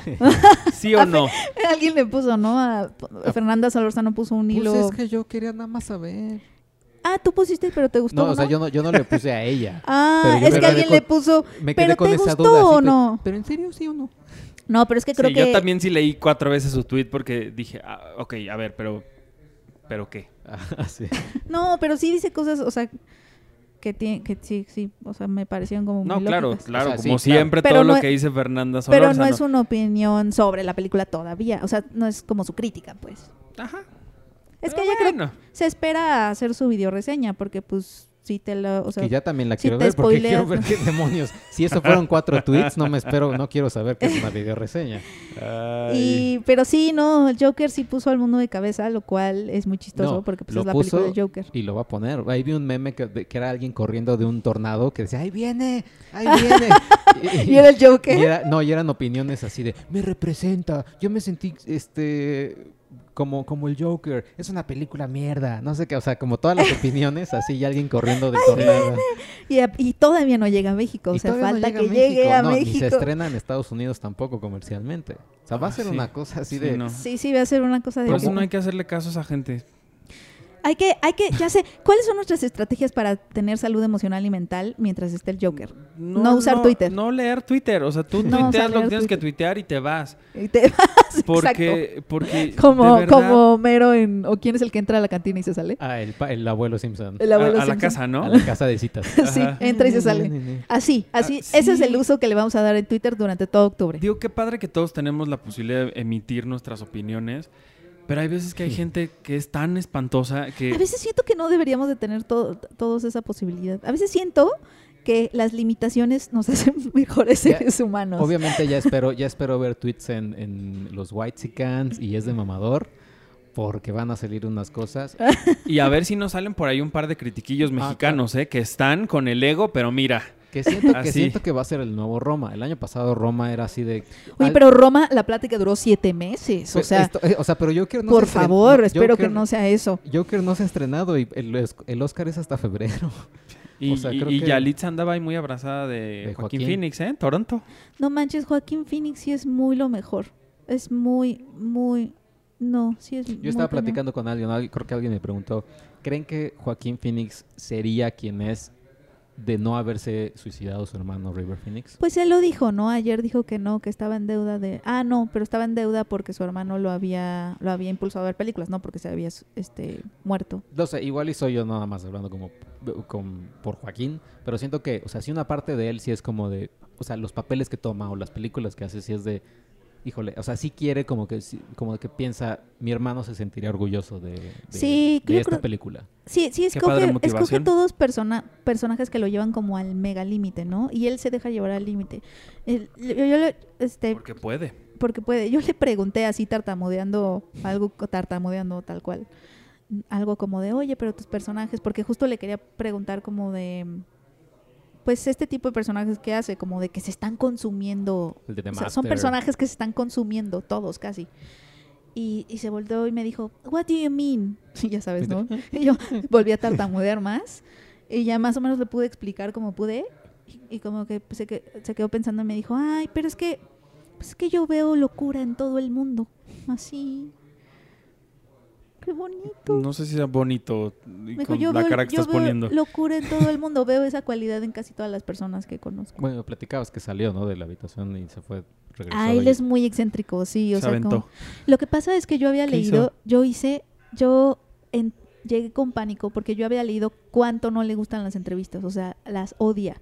O sea, se enoja con las actividades de prensa. Entonces, imagínate, tú Penny o sea, leyendo lo eso que a 10 me- minutos Lo de que menos quieres ser tú Ahí en la ese mesa momento esperándolo, ¿no? ¿no? es ser un periodista, ¿no? Entonces, como que yo dije, ¿cómo le hago para que no me vea como un periodista o no sé? Pero no hay forma, o sea, las actividades de prensa son tan antinaturales, porque eso sí, son antinaturales, o sea, estás en sentada esperando afuera de un cuarto de hotel, todo el mundo está encerrado como en suites, este, están los publicistas de arriba abajo, todo el mundo está como susurrando, o sea, son, son raras, ¿no? O, él como actor también, así de, mira, aquí está Time Magazine. Sí, mira, o sea, soy la número Aquí estás en 16 el que vio, o sea, obviamente no platicaría conmigo a menos de que lo estuvieran obligando, o sea, son como situaciones muy raras. Entonces, este, sí, yo estaba muy nerviosa y de pronto salió, este, ya les había contado, ¿no? Que de pronto salió del cuarto así como tapado con la sudadera como hasta la mitad de la cara, co- como, si no quisiera que alguien lo reconociera, pero no había nadie en el pasillo, más que yo sentada así, sudando la gota gorda, y se echó a correr hacia un lado. Y entonces los publicistas, ya sabes, como son como súper tranquilos y diplomáticos. Y entonces se acercaron suavemente hacia mí y me susurraron, no sabemos qué acaba de pasar, pero ahorita te mantenemos al tanto. Y yo, ¡ay, mátenme! ¿Qué estoy haciendo aquí? ¡Qué horror! Y ya des- de, pronto regresó, se metió a donde estaba Todd Phillips, dijo algo como, ahora yo quiero estar aquí. Entonces Todd Phillips se salió del cuarto y se metió a otro. ¿En serio? Y yo dije, no quiero entrar. O sea, te tocó sola con él, fue uno a uno. Fue uno a uno y creo que, creo que eso fue muy afortunado porque justo lo que no le gustan, o sea, lo que prefiere es tener una plática uno a uno. Lo que odia son conferencias de prensa, mesas redondas, porque justo no, no siente que sean pláticas Mm. genuinas. Bueno, a mí me tocó hacer hace poquito una entrevista, creo que no puedo decir con quién ni por qué. Ernesto Cedillo, No, es que... Uy, Moni Vidente. el subcomandante Marcos. Uy, no. Sería interesante entrevistar a esas tres personas, pero no. Juntos, Este, entran a un bar. Juntos, entran, Entran a un bar. Eh, no, era un, es un, un actor muy reconocido de Hollywood que no le gusta hacer uno a uno. ¿Por Ah, me- qué? sí, es cierto, ya me dijiste. Porque nadie sabe. O sea, son de esas cosas que no puedes preguntarle a, Claro, claro. a- a esta Pero ¿cómo, persona. ¿cómo te enteraste que, y que no... está bien que te digan antes de empezar algo, Ajá. ¿no? Porque sí, es como de... Me dijeron, te va a tocar compartir con otra persona porque a él no le gusta hacer entrevistas uno a uno. Prefiere hablar mínimo con dos personas. Ok. Y yo, ok. Pero aparte, eran 15 minutos nada más. Entonces me dijeron, por lo cual va a ser una entrevista de media hora con los dos. Y yo, ah, bueno. Pero sí me pasó a mí que con estas personas que yo entrevisté ese día, que yo también estaba bastante pues, pues, nervioso, estaba como que nunca me había pasado que yo dije, bueno, ya, gracias, hasta aquí. O sea, porque yo les pregunté todo lo que le quería preguntar, me dijeron todo lo que yo quería que me dijeran. Y ya, o sea, yo volteé, bueno, gracias. Y ya, de hecho, al final la, publi- la, la publi relacionista me dijo, ¿por qué paras? ¿Por qué? Yo te tengo que parar. Y le dije, pues, pues es que ya acabé. Perdón. sí. Porque sí, sí fue como muy es que, raro. Es que son raras, ¿no? O sea, porque también eso pasa. Cuando Sí. tienes más tiempo y ya te dijeron todo, también es como de na, na, na, na, Sí, porque na. puedes empezar a preguntar pendejadas y pues tampoco se trata de Pero eso. pues no quieres hacer eso. Yo me acuerdo cuando entrevisté a Brie Larson por Capitana Marvel en, en Brasil. Igual también minutos antes escuché así de, ay, es que ella pidió así casi que la mitad de los periodistas fueran mujeres. Así como Y tú, y tú me no sentí eras como, mujer. Como el meme de Bob Esponja entrando. así como al salón de clases, así, "Eh, hola. Porque yo era el primer hombre que la entrevistaba. o sea, Ay, chico. O sea, estabas, estabas en el grupo que no correcto. Exacto, así todas, todas habían sido mujeres, así de, oye, ¿cómo, ¿qué tal? ¿Cómo te fue? Súper linda, hablamos, conectamos ella y yo. y Sí, me- Supergirl Power, sororidad. y- Pero, pero a ti no te trató mal, ¿o sí? Sí, no, no, no. Así, yo, yo con mi, yo con sí mi pues- playera, ¿no? Así de como de algún este. Los hombres son los reyes del mundo. Ajá, arriba I am the king. Como estas playeras de. de- Así de- que diga, you are my bitch o algo así. Sí. I, li- I like boobs and Ay, beer. no, no, no, no. Imagínate. No, no, no, no. Pero No, se bueno. pusiste nervioso, obviamente. Porque, Sí, pues, porque, fue como, pues, pero ¿cómo le hago? Yo no soy Y mujer. todos, todos así en, en los periodistas que estábamos así, era yo el primero de, Meji- de los de México que iban así. ya regresé y, ¿cómo te fue? ¿Cómo te fue? Yo, bien, creo que bien. Y ya, o sea, obviamente ya. Ay. Que sí, en este viaje que, que yo tuve, con- donde fue este- estas entrevistas, alguien me dijo cosas de... Ah, cosas, te entendí, gozas. No, cosas. Alguien me dijo cosas ah, sí, que me rompieron así el corazón tres veces de algunas personas que yo admiro y me encantaría algún día conocer y entrevistar. ¿Por qué? Ah, ¿de qué? De, ah, pues... De que que pues, son así el monstruo. Y muchas, algunas de ellas me pareció la cosa más irónica del mundo porque siempre van por el mundo con esta bandera de Somos lo máximo. y la libertad y los derechos y hay que ser buenos seres humanos. Y cuando me contaron lo que me contaron, yo dije, Di nombres, No. Artur. así, Gael, Ga- no, no es cierto. No. No, pues sí. Qué Qué, cosas. Qué fuerte. Pero Pues sí, mira. el Joker se viene Qué fuerte. fuerte. El huracán del Joker se El viene huracán fuerte. es categoría 5, es del dedo de Dios, simplemente. Y Sí. tenemos que resguardarnos, hacer un búnker, y siento que se- tratar de no pelearnos en redes sociales. Quizás deberíamos utilizar este video de Nadie te preguntó A la ranita. cuando veamos Yo opiniones tengo el sticker así. que dice, o el nadie te preguntó. O el del payaso, hay un video de un payaso que dice, güey, si no tienes nada que decir, pues no pongas nada. güey. Exacto, No es, sí. no es de huevo poner nada. Exactamente. Lo sí. que- as- solo así. Abramos nuestras mentes, amigos, y aceptemos opiniones diversas. Si es que quieren entrar a Twitter, Pues sí. Esa Y es la única que- forma. Y creo que el Joker es este, este también sketch de, de, de harina, de... ¿Cómo se llama? De, ahorita vemos qué pedo. El del policía Ah, este sí. que, se, que se droga con, con Sí, sí, cocaína. Eh, o sea, siento que es eso, como que va increchendo y va a ser así una fiesta Se va a de explotar. tweets mamadores, tweets de... eh, "Ah, ja, ja, ja, Marvel, no sé qué. Ah, no, esos ya están desde hace. O sea, desde el momento en el que le dieron el León de Oro. tweets. La gente así contra Marvel, como si esto hubiera sido una competencia de ver quién ganaba primero el León de Oro. O sea, no es Rusia contra Estados Unidos queriendo llegar al espacio, ¿eh? Tampoco. Y los festivales así de, mejor que no venga ninguno de ustedes. Ajá, exacto. Sí. Oye, y, y bueno, ya nada más rápidamente decir los otros estrenos que hay. La, la música de mi vida, que es la como una biografía del autor de un, de un libro que se emocionó mucho por Bruce Springsteen. eh, ah, que nos recuerda el tráiler mucho a. Sing Street. Que Sing está muy padre, dicen. que está muy padre, dicen. O sea, si eres fan de, de- de Bruce, Springsteen, Bruce Springsteen, te va a encantar la película. Sí. Bueno, Es- pero yo, por ejemplo, no, no era fan de Elton John y Rocketman me encantó. Entonces, igual en una de esas, En una de esas, sí. hay gente que descubre a, a Bruce Springsteen. Atrapados, una historia verdadera que es con este mm, Leah Sedux y Colin, Colin Firth. ¿Es Colin Firth? Creo que sí. No sé. Pero Es- se llama Una historia real. Atrapados, una historia real. Es de un ¿Esos submarino. subtítulos qué? Sí, o sea, son- son- ¿qué eh, van a poner eh, Atrapados, una historia no real? ¿Para Hay qué otra- ponen eso? Hay otra que se llama Pánico en las alturas. Que es igual Atrapados, una historia. Ok. El vencedor. También se estrena una que fui, una que fui. eh, Arturo me, me mencionó esta, esta, esta película. Bueno, este es, es un concierto que se llama Iris, a a Space Opera. Ah, bueno, Checo By se desmayó cuando le dije de Ah, esto. Pero es que me encanta porque luego nosotros así nos preguntamos, nos volteamos a ver a Arturo y yo, ¿qué es tal cosa? Y Checo así se para. Y Checo, no, y Uy. Checo ya se desmayó. Sí, Checo conoce todas estas cosas raras que nadie conoce. Eh, eh, Iris se estrena, es, eh, el único día es mañana, jueves, es 12 de septiembre, es de Justice. Es un concierto, no es un concierto, pero ¿Qué es Justice primero? Justice es un dúo de, de música francesa. Está Daft Punk, Justice League. está Daft Punk, que es así, casi, casi, sí, es como comparativa a fútbol. ¿Esto Martin Scorsese, Dark, Daft Punk? Sí, O sea, así como Todd Phillips mira a Martin Scorsese, tú así miras a Daft Punk. Sí, yo así miro Daft Punk. Y Justice es, eh, es, es un poquito menor a Daft Punk, pero son muy buenos ellos. Es un dúo francés de música electrónica. Ellos lo que hicieron es, normalmente cuando un grupo hace una gira, saca un video después, ¿no? El video del concierto, lleva el video del concierto. Eh, Justice lo que hizo, ha hecho, ha hecho varios videos de sus giras. Este dijeron, lo que queremos hacer es grabarnos a, noso- o sea, nuestro- nosotros tocando en vivo en un escenario vacío para que la gente pueda vernos como tal, o sea, sin ningún distractor y vean el juego de luces, escuchen la música y demás. Mm. Y tal cual es lo que me pasó cuando veía la- esta proyección. Los primeros 5 o 10 minutos decía, es que le falta algo, como que le falta punch, le falta vida a esto que estoy viendo. Y es que mi mente estaba esperando ver un concierto cuando en realidad cuando, cuando me dejé ir es cuando dije, es que estoy viendo algo nuevo, algo como diferente. No estoy viendo un concierto. Y ahí fue cuando ya mm, como que mi cabeza voló porque es un juego de luces, juego de música y En Dolby Atmos también, el ¿no? Dolby Atmos que está increíble.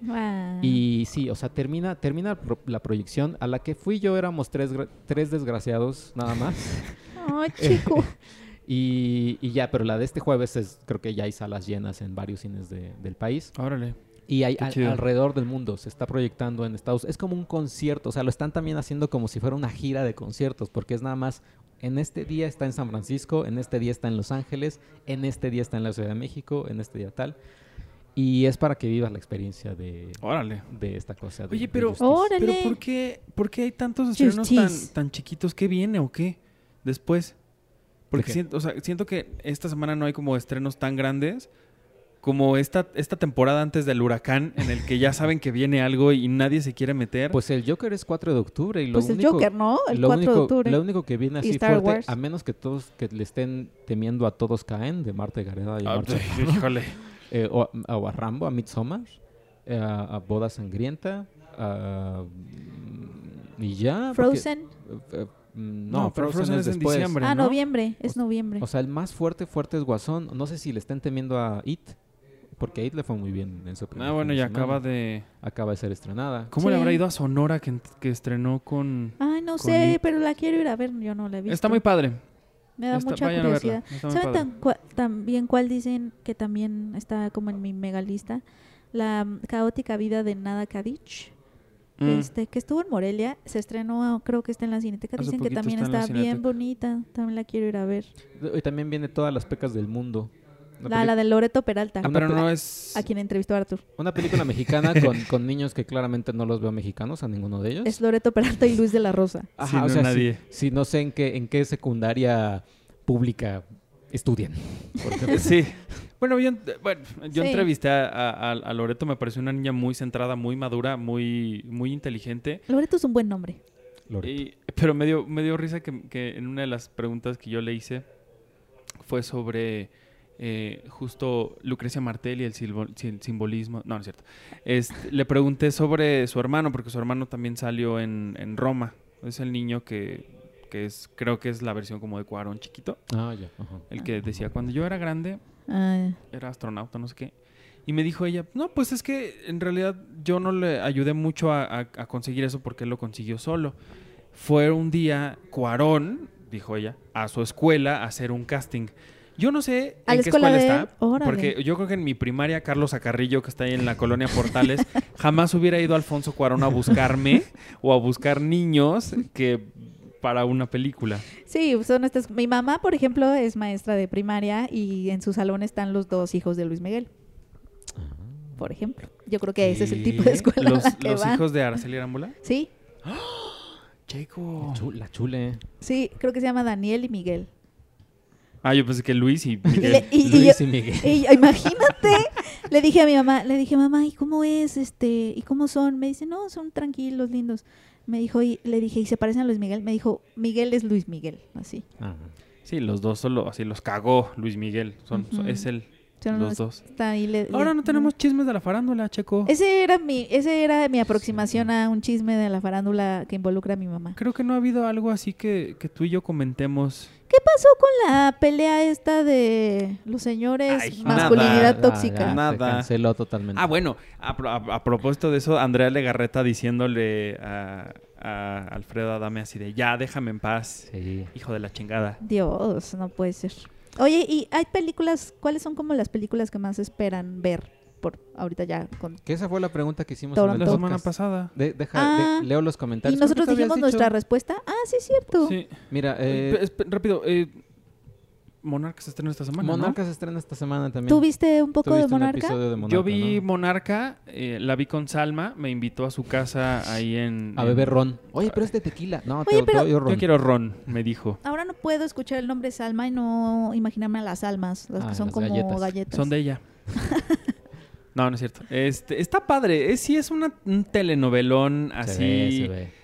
Como, como cañaverales de pasión. es, Uh, cuando seas mía y mezclado con Café La con dueña. aroma. Café con aroma. café de con mujer. aroma de mujer. La dueña. este, sí, es, un, es una mezcla de telenovelas así Había una tal que se cual. llamaba Tequila, de hecho. Una telenovela Tequila se- con azul tequila Azul con, Tequila. con Bárbara Azul Mori. tequila. Bárbara Mori creo que era Plutarco Asa o era No, creo que era Plutarco Asa. Imagínate Ah, ¿Ustedes se acuerdan de que- Cañaveral de Pasiones Sí, con Cintia no. Clitbo? ¿Cómo no? Y Daniela, ¿cómo se llamaba? Da- Daniela Muy guapa. La Vega. güera, güera, güera. Castro. Castro, Daniela Eh, Castro. que fue la que se metió un- hace poquito a una tienda en Estados Unidos a robar. ¿Es en serio? Sí. ¿Qué está pasando con el Ah, mira, ya, ya, ya encontramos el chisme de este podcast. No, Monarca sí es una mezcla, es una telenovela así gigante, muy bien producida, muy... em, vaya, se nota muchísimo el, el- el alto nivel de producción que podemos tener en México. La produce Lemon Films y, y Salma Hayek. La protagonizan Irene Azuela, Osvaldo Benavides y Juan Manuel Bernal. La historia es básicamente hablando de estas eh, familias mexicanas privilegiadas. Esta es, una, esta es una familia que tiene un emporio gracias a un tequila que se llama Monarca. Ok. Y entonces, eh, pues Híjole, bueno, es que sí suena a telenovela, porque hemos Es visto una- esa premisa Sí. mil veces así. La- los que, los Pero ricos que viven en las haciendas espérate, de Jalisco. Espérate, porque además de eso, la niña, eh, que es Irene Azuela, pues ella es la rebelde. Dice, yo no quiero tener nada que ver con esto, quiero ser independiente. Corte A, se va a vivir a Estados Unidos a ser periodista. Entonces, eh, luego... El otro hermano, que es Juan Manuel Bernal, es el malo de la historia, porque él es el que tiene ahorita el poder del corporativo y él está tratando de controlar todo, pero su papá un día dice, ya me cansé de ser millonario, ya no quiero hacer las cosas que estaba haciendo mal, ahora quiero que seamos Monarca, la gran empresa altruista, y que cambiemos nuestra realidad porque México puede salir adelante. ¿No? Una cosa muy rara. Ahora suena comercial. Y entonces viene eh, Irene Azuela porque la llama a su papá de emergencia así de, oye, me ne- necesito que vengas corriendo a México. Ah, y se Entonces la deja viene ella. Irene Azuela y le dice, ¿qué pasó, papá? Que es el equivalente a cuando mi mamá me dice, Arturo, ven. Y entonces Ajá. voy corriendo. ¿Qué pasó? Pásame la- el control de la tele, ¿no? Porque entonces llega Irene y le dice, ¿qué pasó, papá? Nada, nada más te quiero dar el control de la empresa, ¿no? Y ella así de, papá, pero yo soy una periodista independiente que vive en Los Ángeles. Ah. Y él le dice, pues sí, pero no me importa, quiero que seas ahora la, la, la, la dueña, la, la, La matrona. matriarca de, Mon- de Monarca. ok. Y entonces eh, Osvaldo Benavides, que es el tercer hijo, él es el que está encargado como de la parte, no del tequila, sino de otro eh, rubro que es hoteles y el turismo que también tiene Monarca, porque Monarca es como Carlos Slim, que tiene 12 millones de empresas. Ajá. Entonces él se encarga justo de esta parte de los hoteles y el turismo y bla, bla, bla. Y entonces, este, spoiler alert, que es un spoiler que nos dijeron, por Dios, no lo vayan a revelar nunca, Cine Premier, por favor, guárdenlo hasta que mueran. El tráiler, en el tráiler aparece, pero guárdenlo. Osvaldo Benavides es gay y tiene una doble vida en el que por un lado tiene a su amante. ¿Y sí lo podíamos decir? Sale en el tráiler. Ah, ok. Ajá, yo que estoy, yo que ya edité las entrevistas, que tenemos entrevistas que En el hizo set. este Fabiola Santiago. Santiago, eh, yo que estaba haciendo el trailer, o sea, la estaba editando en el trailer, aparece él dándose unos eh, becerros ahí con, con un señor. Entonces, este, por un lado tiene a, a su pareja, eh, a su amante, y por otro lado tiene una familia con un caserón así. Es con Gabriela de la Garza. Gabriela de la Garza, su esposa. Y ya, entonces de repente él eh, se entera que su hermana regresa y él dice, ah, pues sí, qué padre, no sé qué. Pero Juan Manuel dice, no. Y entonces viene como este lío de la familia diciendo, ¿cómo es posible que le van a dejar a, a ella si no ha estado, si no sabe nada, no sé qué? Y el papá dice, no me importa, ya tomé mi decisión. Y ahorita vengo, voy a caminar, ¿no? Porque están comiendo, están comiendo en una hacienda. Arthur, sí la estás contando muy padre. Están en una hacienda. Pero imagina, es que así es. I have to take a walk. Están comiendo en su hacienda. Imagínense estas mesas así. Es que sí me suena muy, muy a- Imperiales. a, A telenovela. a telenovela con, Con las haciendas. Toda la perrada, así. Nietos, sobrinos, todos los abuelos, todos están allí y evidentemente 45 nanas y chachas que están sirviéndoles a todos de comer. Ay, sí, pero... Y entonces es cuando empiezan la, la discusión. Juan Manuel empieza a decir las cosas. El papá se enoja y dice: Ahorita vengo, voy a caminar. Se sale a caminar y cuando lo van a buscar, corte a está muerto. Alguien lo mató. Y ahí se acaba el no primer manches, sí es capítulo que es el cañaveral que de vi. pasiones muy cañón. Ahí se acaba el primer capítulo que fue el que yo vi. Se ve un culebrón, ¿eh? Ese- Sí, la verdad es que no está mal. No está nada Sí, mal. es de Está, está, está interesante lo que yo vi. El, el ritmo que, que mantienen me parece muy bueno. Les digo, es una producción de Lemon, que fueron los que hicieron Señor Ávila. Entonces tiene un poquito como esta onda medio oscura ahí de crimen y demás. Sí es evidentemente una telenovela, pero también es como una telenovela como cosmopolita. O sea, es como este México distinto al que vemos usualmente. No es la Condesa, no es la Roma. Es una hacienda en Jalisco. Y, pero no es una hacienda en Jalisco de Televisa, es una hacienda en Jalisco de Netflix. Entonces imagínense lo que vamos a poder ver ahí. Sí tiene un gran elenco y pues que Salme esté produciendo cosas en México, pues me, me parece me parece interesante. Pues habrá que darle una oportunidad Se estrena este viernes. Monarca. este viernes. Ah, para dar el grito a gusto. El grito a gusto con mi Salma, adorada. Perfecto. Aquí tengo ya los, los comentarios. Manolo Lozano, el podcast está listo desde el miércoles por la mañana. ¿Qué, qué clase de sueño húmedo es este? Eh, Ulises Rangel, eh, creo que me equivoqué. ¿Esto es el podcast de Cine Premier o es la mañanera? ¿Ves? Ahora nos van a volver a decir lo mismo porque dijimos un chisme. Oye, y también vi en los comentarios que dijimos mucho spoiler.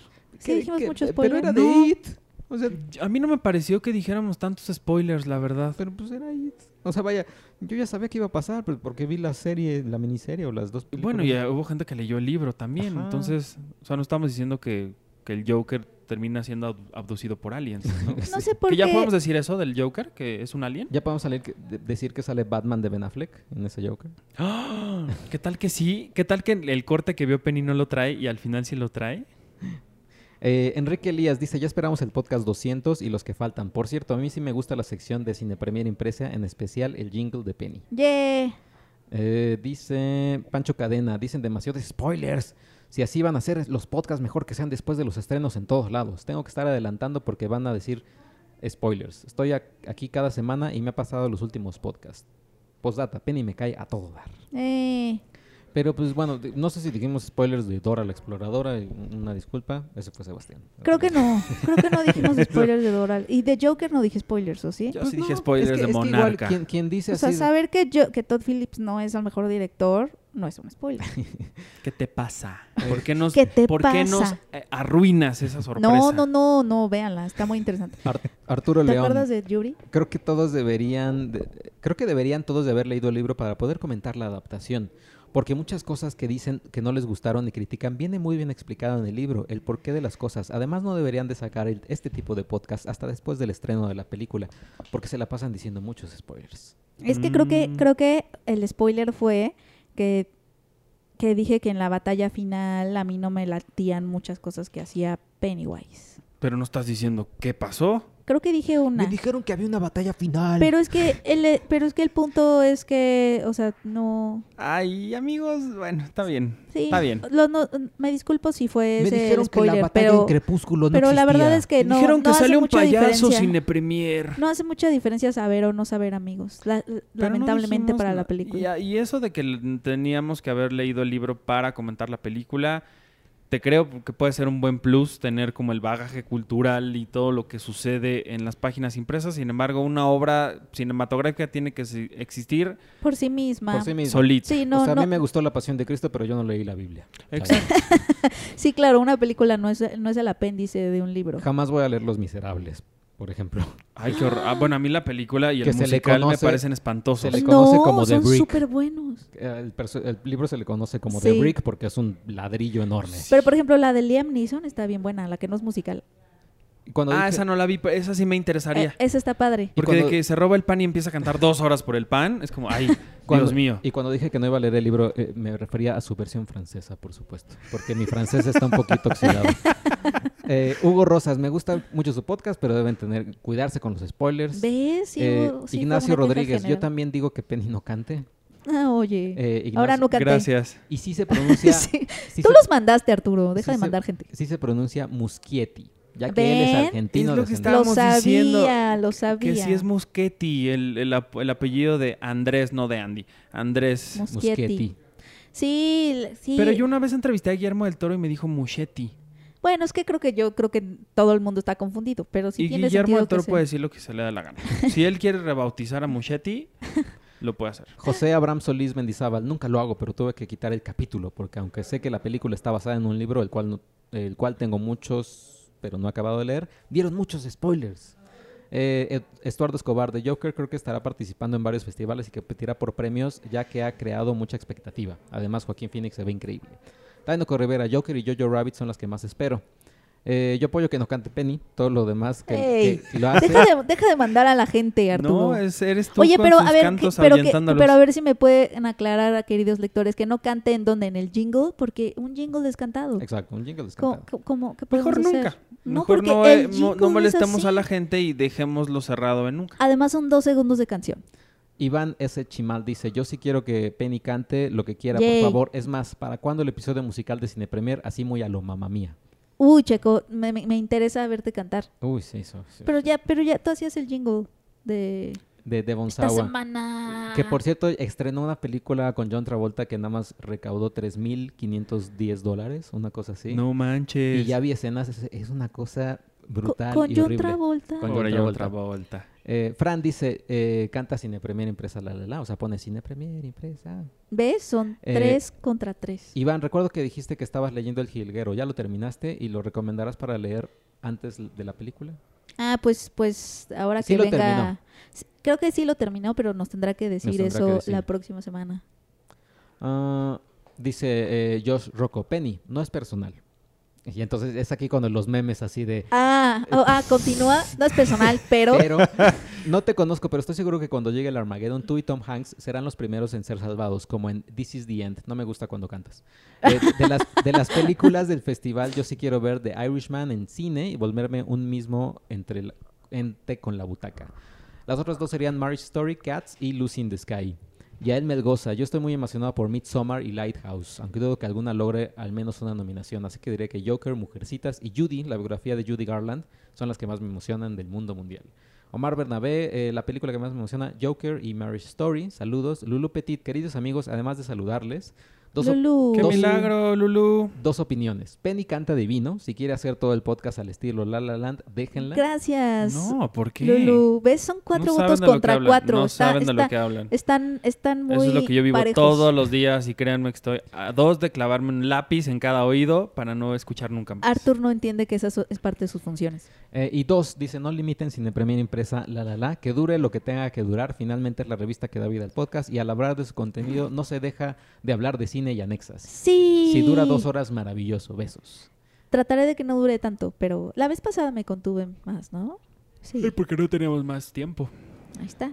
Eh, y dice también eh, For DeLoreans, Penny, gracias por la grabación. Ahora que están leyendo los comentarios, el episodio de Paddington ya debe estar disponible. Ah, grabé con, con él. Este, no, muchísimas gracias a ti por, por invitarme. Hicimos un enlace eh, pequeño de Paddington 2. Ajá. Muchísimas gracias por, por la invitación. Lo dis- disfruté mucho la plática. Y, y pues sí, estaré al pendiente de, de ahora que salga. Y ¿Dijo que ya salía? Sí. o- ah. eh, febrero, febrero. Mañana miércoles 11 de septiembre cumplo 20 años. Sería genial tener su saludo como regalo. ¡Guau! feliz cumpleaños. ¡Feliz cumpleaños! ¿Mañana es 20 de septiembre. 11 de septiembre. Ah. Hoy es- hoy es 11 de Ah, septiembre. muchas felicidades. Ah. Entendí 20. Yo dije, ¿cómo? ¿En A qué febrero, No, hoy cumple 20 años. 20 Ah, años. claro. 20 años de edad. Gracias por la traducción. Eh, febrero, febrero, dice. O sea, es un extraño nombre de usuario. ¿Se llama febrero, febrero? a lo Febrero, mejor así es febrero. su, su nombre y su apellido. Ah, imagínate llamarte febrero. Imagínate haber nacido el 11 de septiembre Del 2001. Del 2001. Ay, no. a sí, las sí. 9 de la mañana. Con 30 minutos. No, no, me acuerdo No manches, fue. sí fue el, el día, el mero día, ¿no? Hoy Porque hace cumple 18 20. No, años. si cumple 20 años, él nació en 99. 99. 99. Ah, 99. Sí, y Ah, el, y tenías el dos años. 9-11 fue el 2001. En 2001. Tenías dos años. ¿Qué día? El 9, el 11 de septiembre. Pero ahí viene el 19, que estuvo más, más intenso para Ay, el nosotros. 19. ¿Y qué creen? Yo no voy a estar el 19 de No septiembre. manches, Checo. Ese es el peor augurio. estás, sí, no. Cada vez que no estás pasa algo, por favor, no. El día que está, el día que tembló el 19 de septiembre del 2017, Checo estaba en Brasil. Ajá. El día que el, el terremoto anterior, que fue el 7 de septiembre, tampoco estabas aquí. No, sí estaba, pero me iba a ir a Canadá. O sea, pero fue en la noche, ¿no? Sí. en- Fue, fue en la noche. sí, La fue en madrugada. noche, sí estuve Y ya ha habido un par de situaciones extrañas que nos ha pasado en nuestra historia reciente en Cine Premier, donde che la, la única La cosa que coincide es que, Checo, no está. No está y siempre, siempre le tenemos que contar. Ajá, o son cosas malas o buenas. Así de, ay, Sí. ¿qué crees? Nos trajeron Exacto. un trompo al pastor y nos. Ah, va a haber un, va- no manches, va a haber un, un cambio de administración en, en la editorial y. Checo no está. sí, sí, Pero la peor, la más grosera de todos es Penny, porque dice, sí, ¿te acuerdas, Checo? ¿No? Porque tú estabas. Sí, sí, sí. Checo, no, No, yo no, no yo estaba. no estaba. Pero entonces no vas a estar el 19 de No voy a estar septiembre. el 19 de septiembre. Entonces, amigos, si están escuchando esto, estén en Tomen la sus calle. precauciones. Estén todo el día el 19 de septiembre- en la calle para Tomen sus que precauciones. estén al pendiente. Exacto, tomen sus precauciones. Oye, Qué y- miedo. Y de pregunta de la semana, ¿qué, qué sería? Eh, Creo que ya hicimos de, del cuál es tu película mexicana favorita, ¿no? Sé que está medio, medio X. ¿Qué Porque ahorita hablamos de, de- tal? de nominadas, de Joker, A de ver, Dora. hablamos de polémica, hablamos de el Joker. Oye, ¿cuál es tu actor favorito de que esté trabajando ahorita? ¿O tu película favorita de Joaquín Phoenix? Ay, tu película favorita. Hablemos de Joaquín Phoenix, me gusta. Sí, esa me gusta. Es una muy buena pregunta. Joaquín Phoenix. La mía es Two Lovers. O sea, sí, Two Lovers des- destructora como, como ella sola. Ay. Que es con Gwyneth Paltrow y, y este Joaquín Phoenix. Ah, claro, sí, ya sé cuál. Eh, ah, y creo que a mí me gusta mucho Hair. Ay, Hair también es... You Were Never Really Here. Hace poco. El otro día estaba viendo un gladiador. Gladiador, Gladiador es Se nos olvida que está ahí, que es el malo. Hizo The Master también, hizo... eh, No manches, en The Bueno, Master está... I'm, I'm Still Here es una locura. I'm Still Here. No manches, creo que The Master es mi favorita. In- Hair y The Master. Inherent Vice también estuvo en Inherent Vice. A mí la que me gustó mucho fue la de You Were Never Really Here. No, se- no, no se llama así. No, no, no, perdóname, me estoy confundiendo con la de Lim Ramsey. Ah, I'm No, Don't Worry, He Won't Ah, Get He Won't Get on- Far, far- on Far on Foot, Foot. que se también. llamó No te preocupes, no irá lejos. Eso no la vi. Yo la vi. ¿Sí? Eh, esperaba un poquito más de ella, me gustó, pero sí esperaba un poquito más de Pero a ella. él me gustó mucho. Es extraña, es curiosa Sí. la película. Sí. Es algo como en lo que saldría Joaquín Phoenix, Ajá. básicamente. Y con Jonah Hill y así De varios. Gus Van Sant. Sí. Me Pero gustó, Hair... Hair es así. Hair es bien padre. Y bueno, ahí viene Joker, que pues, también Sí. podrá ser la favorita de muchos. Y I'm Still, I'm Still Here, yo me acuerdo que la primera vez que la vi en mi vida me, me sorprendió muchísimo. Creo que fue el primer documentary que vi propiamente que después supe que no era una película, de, o sea, que no era, no era un documental, pues, que era falso. Y que no se nos olvide eh, La Aldea y Señales. Señal, no, Señales es una joya. Señales Es una joya infravalorada. seña- señales es en donde podemos ver a Joaquín Phoenix con un gorrito de Con un aluminio. gorrito de Y aluminio. gritándole a los niños en brasileño. Ven, va, niños. Háganse un lado, niños. ¡Vámonos! Dice, ¡vámonos! Él es muy chistoso. Él es el que al final, esto es un spoiler, y es que ya no sé. Spoiler de No Señales. digas, no Spoiler digas de porque la película de todavía no 20 ta- también necesitamos, sí, porque nuestros lectores también son jóvenes y quizá no la han visto, pero pero al final de del, la secuencia del bat, No, el bate es Mel Gibson. ¿es Mel Gibson o Sí. es él? No, No. es él. Es No. Joaquín Phoenix. Es Ah, Joaquín Phoenix, sí. porque él es el que tiene el récord de de bateador. bateo, sí, sí, es cierto. y, sí. y Mel Gibson está agarrando a su hijo. Sí, es Ajá, cierto. sí es cierto. Sí, le da unos batazos, pero bueno. No manches, tengo ganas de ver eso otra vez. Es muy, o sea, la verdad es que Señales es, es, es, Es buena. es buena. O sea, Yo es no sé este por qué a la gente no le gusta más. Es este Shyamalan que la gente esperaba como que siguiera como una onda sexto sentido con twists enormes e increíbles. A mí sí me gusta mucho señales. Pero, Pero es- de es verdad, muy buena. esta secuencia del, del alien caminando entre los matorrales Porque de un lado te a otro asusta. es espantosa. Y él se asusta y tú te asustas con él y todos se asustan y es cuando Corte A tiene su gorrito de aluminio. Exacto, junto con Abigail Breslin Sí. y eh, Kira Culkin, o quién es, es un Culkin Sí. del Macaulay Culkin. Ah, sí. Sí, sí, sí. Oye, Son no me acuerdo que era. Abigail, la niña. Sí. Antes de Little Miss Sunshine. Ah, y Little Miss Sunshine es...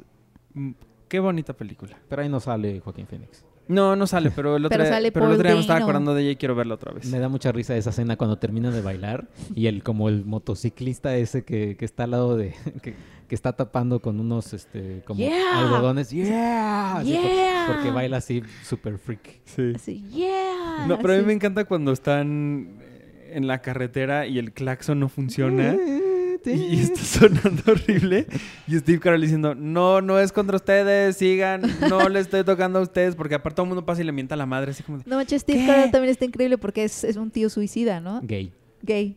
Ah, porque además estaba enamorado de Estaba alguien. enamorado de Y lo dejó y lo despidieron. O sea, está como en el peor momento y se lo encuentra. Y se lo encuentra. Sí, y es, Eh, es Tony Collette también, ¿no? Tony Collette y Alan Rickman, no, no es Alan Rickman. ¿Cómo se llama este, el actor que es su esposo?